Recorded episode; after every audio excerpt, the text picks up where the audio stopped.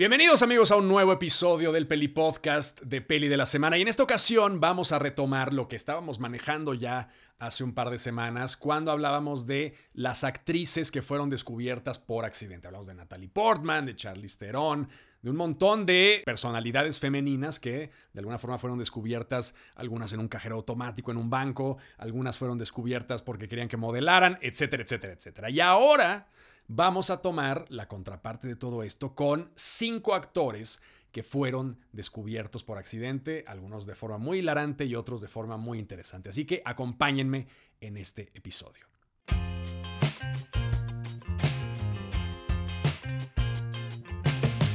Y para empezar a hablar de estos cinco actores, vamos a hablar primero que nada de Channing Tatum, que me parece una anécdota muy chistosa, porque Channing Tatum, su profesión originaria, define precisamente el tipo de actuación que va a hacer después. Channing Tatum era un bailador, no sé cómo llamarle, sino porque nunca vimos su show. Sabemos que era un bailarín exótico. No sabemos bien hasta qué punto era tan exótico, pero el punto era como una especie de Chip que trabajaba pues dando bailes a señoras en clubes de señoras.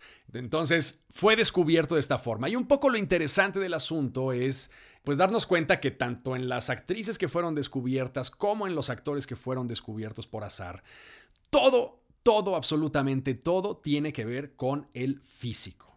Es un poco deprimente, pero es un poco real. O sea, la idea de que eh, para conseguir un papel en una película, el punto cero, antes de que abras la boca, antes de que digas cualquier cosa, lo más importante es el físico. Ahora estamos como muy metidos en el rollo de este, lo que muchos llaman políticamente correcto o la inclusión o lo que ustedes quieran. Y entonces surgen estos remakes de gente racializada que está haciendo La Sirenita, que está haciendo películas que a lo mejor ya habíamos visto con gente blanca y de repente te dan el plot twist de que ahora va a ser una persona racializada, puede ser asiática, este, afroamericana, yo qué sé, ¿no? De donde sea. Ahora, lo verdaderamente interesante o lo que más me gustaría a mí ver no es el hecho de que haya pues una sirenita afroamericana que está muy bien, vamos, habrá muchas niñas que digan, ay, oye, este, la sirenita por fin se parece a mí o yo qué sé, ¿no? Seguramente en algo contribuye.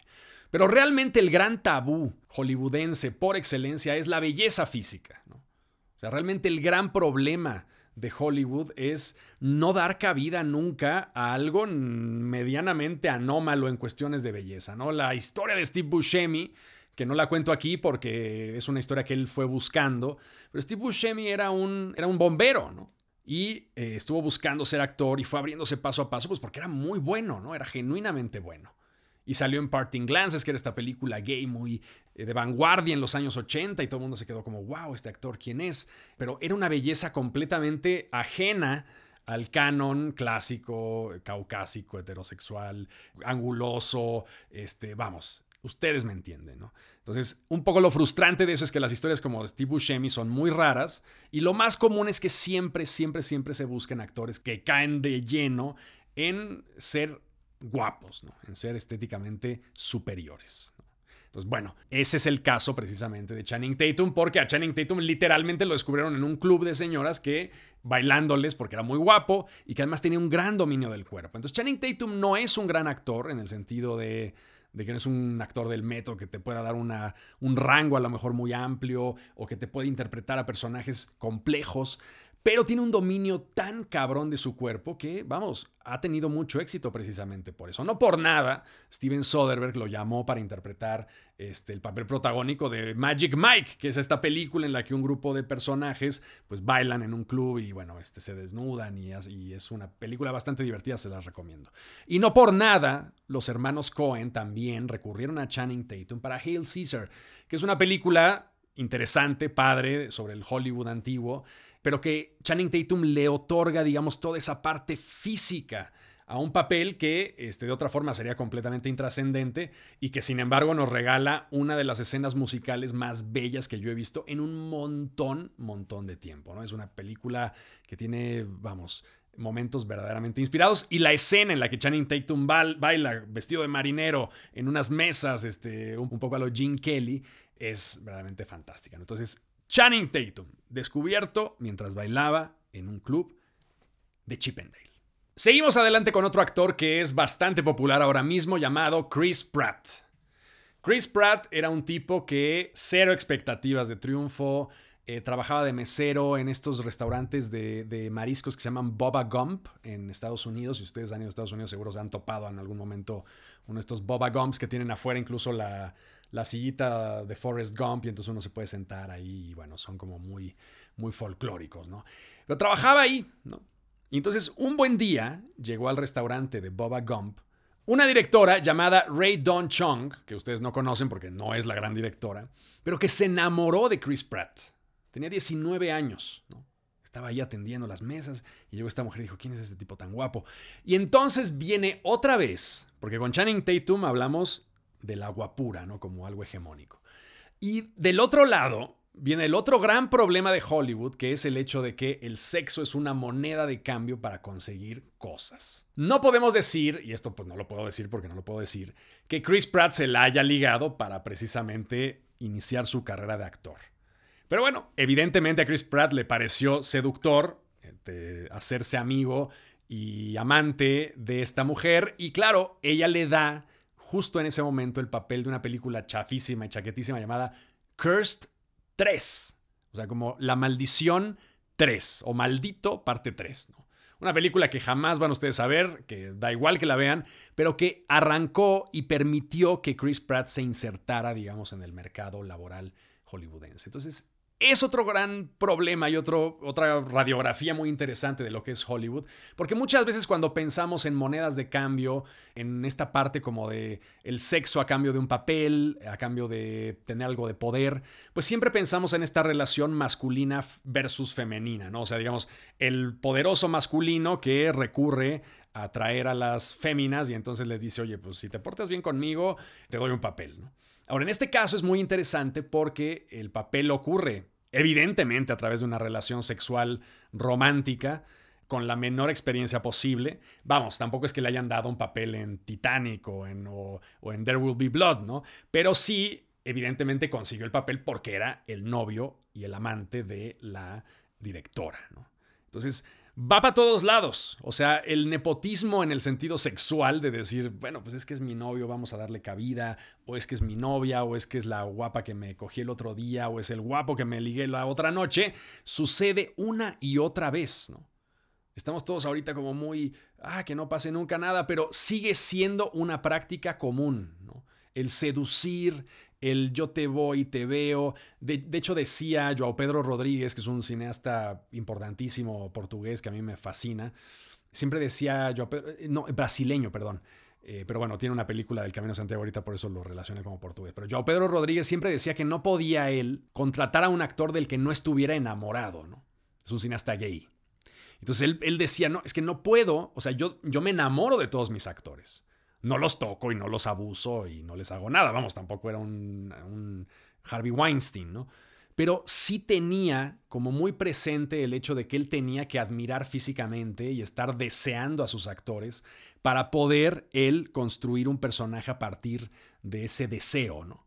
Entonces, vamos, es, un, es una cosa como muy cuestionable, pero que nos refleja pues lo que todo mundo conoce, porque una cosa es decir el mundo es perfecto y hay que hacerlo perfecto y otra cosa es la realidad, lo que ocurre todos los días en los sets, lo que ocurre todos los días en, el, en la lucha eterna por conseguir papeles, ¿no? Yo no me imagino nada más estresante que ser un actor o una actriz, porque es una tarea este, verdaderamente muy estresante, ¿no? Tener que estar compitiendo y solo hay un lugar, solo hay un lugar y hay 15, 20 personas que están compitiendo por ese lugar y que en el momento de, una, de un rollo desesperado en el que llevas a lo mejor un año sin conseguir trabajo, pues estás dispuesto a hacer muchas cosas que a lo mejor se salen, digamos, de la norma. Y eso permite precisamente que ocurran este tipo de cosas. Entonces, Chris Pratt, Chris Pratt ahora es quien es porque hace unos años estaba de mesero en el Boba Gump y se ligó a la directora de Cursed parte 3. Vámonos ahora con uno que es polémico y que todo mundo o ama u odia, que es Johnny Depp.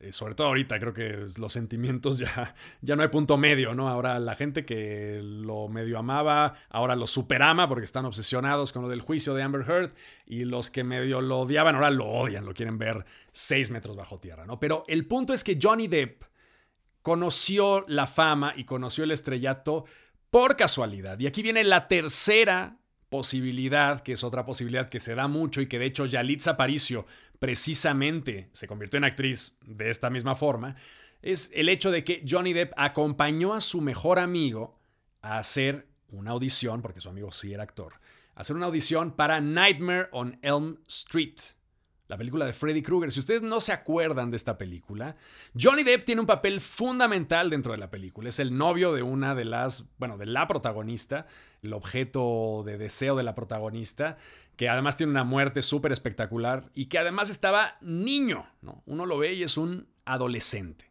Entonces, Johnny Depp acompañó a su mejor amigo a hacer la prueba y claro, el director lo vio, dijo, este güey, ¿quién es? Es un chico muy guapo, es un chico que se ve cool, ¿no quieres hacer tú el proceso de audición? Y Johnny Depp dijo que sí. Y entonces, sin deberla ni temerla, se convirtió, no en el protagonista, porque Nightmare on Elm Street está protagonizado por una actriz, pero sí en el, digamos, el principal actor secundario y el principal interés romántico masculino de la película. ¿no? Lo mismo le ocurrió a Yalitza. Yalitza acompañó a su hermana, que la debe de odiar. Yo no sé, este, la envidia que le debe tener la hermana de Yalitza a Yalitza Paricio debe ser como muy intensa. Pero el punto es que acompañó a su hermana a hacer la, audición ahí con, con Cuarón y entonces, pues Cuarón, por alguna razón, que pues no, no estuvimos nosotros en ese momento, pero la vio y dijo, oye, ¿no quieres tú pasar también? Yalitza le dijo que sí y se quedó con el papel más importante probablemente del cine mexicano femenino en un muy buen rato. Y pues gracias a eso Yalitza ha vivido este, pues años de ese papel, ¿no? Ordeñando un papel que pues apenas ahora sacó su, la nueva película esta de Mandoki, que a mí en lo personal me pareció bastante mala, eh, pero bueno, ha seguido ordeñando, digamos, esa parte de un papel que le cambió la vida. Entonces, ojalá tenga otros, pero todo esto sucedió por pura coincidencia. Y es un caso también muy común, ¿no? El, hombre que va a buscar o la mujer que va a buscar el papel va emocionado y el otro que va así como de, bueno, te acompaño, ahorita nos vamos a comer unas alitas, llega, se sienta, entrega lo que el director quiere y el otro pobre se queda chiflando en la loma y el que no iba por nada se queda con el protagónico de la película. Entonces Johnny Depp pudo estar con Amber Heard, precisamente porque décadas atrás ese cabrón se fue a acompañar a su mejor amigo a una audición de Nightmare on Elm Street y se quedó él con el papel. El cuarto actor es ni más ni menos que Matthew McConaughey. Matthew McConaughey, que sí estaba estudiando, era un film major en, ese, en 1992. Y estaba una noche en su casa y le dijo a su novia, oye, vamos a salir a tomar algo. El güey no quería. Este es jueves, tengo hueva, no quiero ahorita salir a ningún lado. La novia le dijo, ven, vamos, a, vamos, vamos, vamos al Hyatt. Y el Hyatt era un hotel que en ese momento tenía los jueves una promoción de 2 por 1 Y entonces dijo Matthew McConaughey, bueno, vamos al Hyatt, compramos unos tragos baratos este, y me regreso a mi casa. Entonces fueron ahí y se encontraron a Don Phillips. Don Phillips era un eh, director de casting muy importante de la época que estaba justo tratando de encontrar a, el, a un actor que tenía que ser como feo, perturbador, malrollero, para una película de Richard Linklater llamada Dazed and Confused, que tienen que ver, tienen que ver sí o sí Dazed and Confused, es una especie de coming of age, comedia divertidísima. Entonces, llegaron ahí, se toparon en el bar Matthew McConaughey y Don Phillips, y entonces pues empezaron a hablar. Y le dicen, no, pues yo estoy estudiando cine, yo soy un director de casting, le pidieron unos tragos, tal, tal, tal. Total, que la novia, harta hasta la madre, corta con Matthew McConaughey ese día, porque Matthew McConaughey, ya no la pelaba, estaba literalmente embelesado con Don Phillips. Se metieron una peda macabrísima ese día. Se fueron, los corrieron de ahí porque el bouncer del, bar del Hyatt los agarró porque se ve que ya estaban muy impertinentes y los sacaron. Y entonces, al día siguiente, Don Phillips le habla y le dice, oye, ve por favor, yo sé que no estás buscando ahorita trabajo, pero ve por favor a ver a Richard Linklater porque creo que el último papel que le queda por castear tiene que ser tuyo.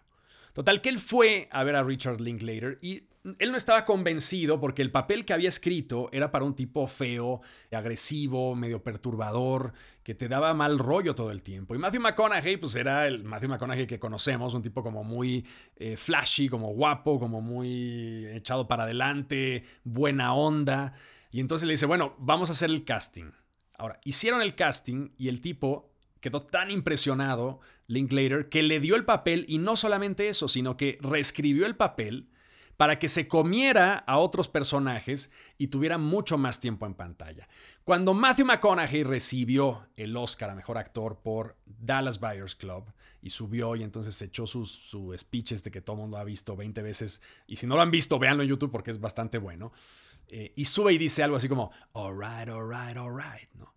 Y entonces esa madre del alright, alright, alright son las primeras líneas que él dice en Dazed and Confused. Y son unas líneas que además él improvisó totalmente porque traía pues todo ese este espíritu sureño, yo no sé, Matthew McConaughey debe ser un loco, debe ser un tipo a lo mejor insoportable, pero hace un papel tan encantador en Dazed and Confused que pues evidentemente le abrió todas las puertas.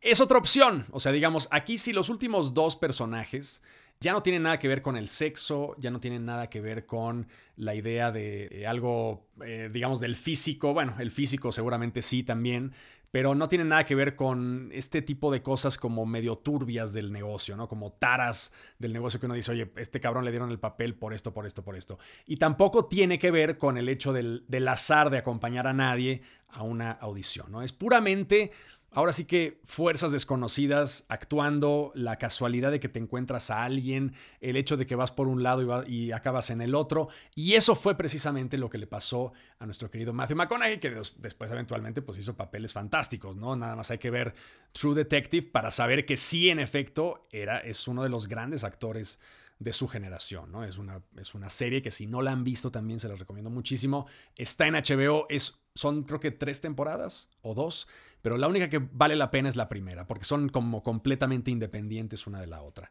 Entonces, véanla, está dirigida por Fukunaga, que ya también le cayó el rayo cancelador, pero mientras estuvo haciendo cosas antes de que lo cancelaran, pues fue un gran director y sacó esa maravilla llamada True Detective, que le debe absolutamente todo a Woody Harrelson, pero sobre todo a Matthew, Matthew McConaughey, que años atrás decidió acompañar a su novia, decidió meterse al bar del Hyatt para comprar tragos baratos y entonces inició gracias a eso su carrera.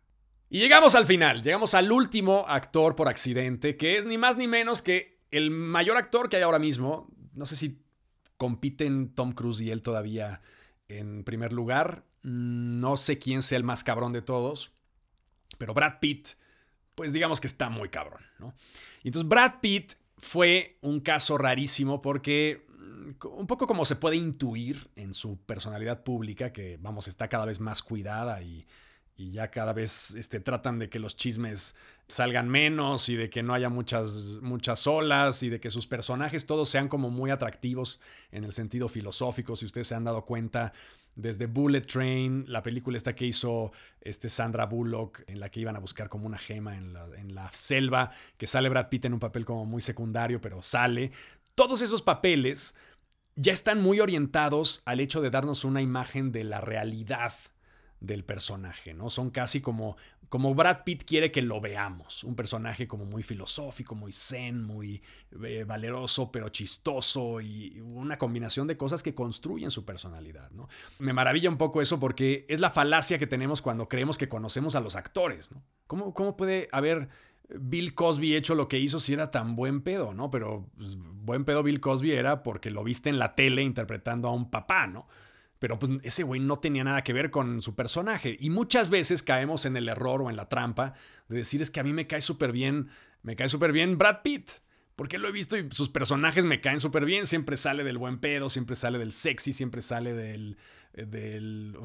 Incluso cuando sale de personajes medio abyectos como en Snatch pues son personajes divertidos, este, este cabrón que no sabe hablar, te mueres de la risa, o sea, jamás lo hemos visto detrás de un espejo negro, ¿no? Siempre ha sido un protagonista atractivo. Meet Joe Black, este, la de Benjamin Button, o sea, todo, todo ha estado construido en su carrera para darnos esa imagen como persona de un personaje que nos cae bien porque creemos que lo conocemos a través de sus películas, ¿no? Cosa que es una auténtica pendejada, pero pues así es la mente humana y así lo creemos todos, ¿no? Si tú ves a Brad Pitt dices, oye, sí me, sí me antojaría ir a, a echar unos tragos con él porque seguramente está toda madre y en realidad no tienes ni puta idea de cómo es el cabrón, ¿no? Pero bueno, el punto es, Brad Pitt estaba estudiando periodismo y se le botó la canica a dos semanas de graduarse. Y nadie sabe bien por qué, no sabemos bien qué fue lo que pasó, pero se le fue la olla y entonces decidió dropear la carrera y mandarla al carajo dos semanas antes de graduarse. O sea, los, los papás de Brad Pitt, en serio, era como para volarse la tapa de los sesos, ¿no? Estás ahí con tu hijo y te dicen, no, pues ya, ¿qué quieres, papá? Pues ya me voy y me faltan dos semanas para acabar, pero realmente como que ya quiero otra cosa, ¿no? Y entonces el güey se fue, no acabó la carrera y entonces se dedicó a un montón de trabajos periféricos. Se puso una botarga para un restaurante de pollos, entonces Brad Pitt en algún momento estuvo dentro de una botarga de pollo anunciando un restaurante de comida de pollo frito. También se dedicó a ser chofer. Era el chofer de las limusinas que llevaban a las strippers a casas de despedidas de soltero. Entonces, todos esos trabajos que tuvo, más o menos vinculados al, al strip de Hollywood y a todas estas zonas como muy hip o muy bollantes en términos actorales y en términos un poco de el negocio del cine que se está gestando ahí en las calles y que los productores andan en la calle y se suben a tu limusina, etc. Según esto, Brad Pitt consiguió sus contactos y consiguió entrar en el mundo del cine gracias a su trabajo como chofer de limusina de strippers, ¿no? Eventualmente en uno de esos trayectos conoció a Roy London, que era un gran director de actores, este, un, más bien un gran profesor de actuación. Y entonces, en esos eh, trips de limusinas en los que todo el mundo andaba en excesos y todo el mundo andaba tal y Brad Pitt andaba manejando tu cochecito, pues le sacó la plática a Roy London y él fue el que por primera vez le dijo, a ver, si quieres, cabrón, si quieres salir de esto, este, yo sé que estuviste estudiando periodismo y se te botó la cabeza, pero todavía puedes hacer un chingo de cosas. Pues salte y ven a verme al día siguiente, nos sentamos tú y yo y empezamos a tratar de ver qué podemos hacer, ¿no? Porque eres un personaje muy guapo. Y volvemos a lo de Channing Tatum el físico, el físico, el físico. Afortunadamente Brad Pitt, que creo yo que es un buen actor, al menos dentro de su rango, que tampoco es que sea muy amplio, pero pues funciona bastante bien. Pues vamos, desarrolló una carrera muy importante, empezó con papeles chiquitos, se hizo súper famoso con Telma y Luis, que es este este road movie de dos mujeres que son muy amigas y que acaba de forma muy espectacular. Y él sale como una especie de galán marcadísimo, guapísimo, etcétera. Luego hizo Cool World, que fue esta película en donde había una serie de animaciones que se mezclaban con la vida real, que había un hombre que entraba en el mundo de las caricaturas y era Brad Pitt, que también sale espectacular. Y finalmente, pues ya llegó a todo lo que conocemos, Seven, Fight Club, etcétera, etcétera, etcétera, y se convirtió en tal vez la mayor estrella de cine de su generación, junto con Tom Cruise probablemente, gracias a que en algún momento se le metió la pinche loquera de no acabar la carrera de meterse a un maldito disfraz de pollo y eventualmente de ser chofer de strippers para fiestas de despedidas de soltero. Entonces, así es la vida de rara, así es la vida de extraña. Y bueno, un poco este episodio nos ayuda a identificar pues más o menos lo que es Hollywood, ¿no? El entorno que de caos y de absoluta destrucción y de azares y de violencias y de suertes y de maravillas que es el medio del espectáculo, ¿no? Que es una bestia terrible, pero al mismo tiempo muy, pero muy seductora. Entonces, esto fue todo por hoy en el episodio del día. Nos vemos la próxima semana con un nuevo episodio aquí en el Peli Podcast de Peli de la Semana. No se les olvide que pueden seguirme también en todas mis redes, que es TikTok, Facebook, este, Instagram, eh, y creo que es todo lo que tengo. Entonces, síganme por allá. Ah, y el YouTube también, por favor, y denle clic ahí al suscribir. Les mando un abrazo y nos vemos la próxima semana con otro episodio más aquí en el Peli Podcast. Los quiero. Adiós. El Peli Podcast es producido y conducido por mí, Peli de la Semana, con producción ejecutiva de Mariana Solís y Jero Quintero. Este es un podcast en colaboración con Bandy Media.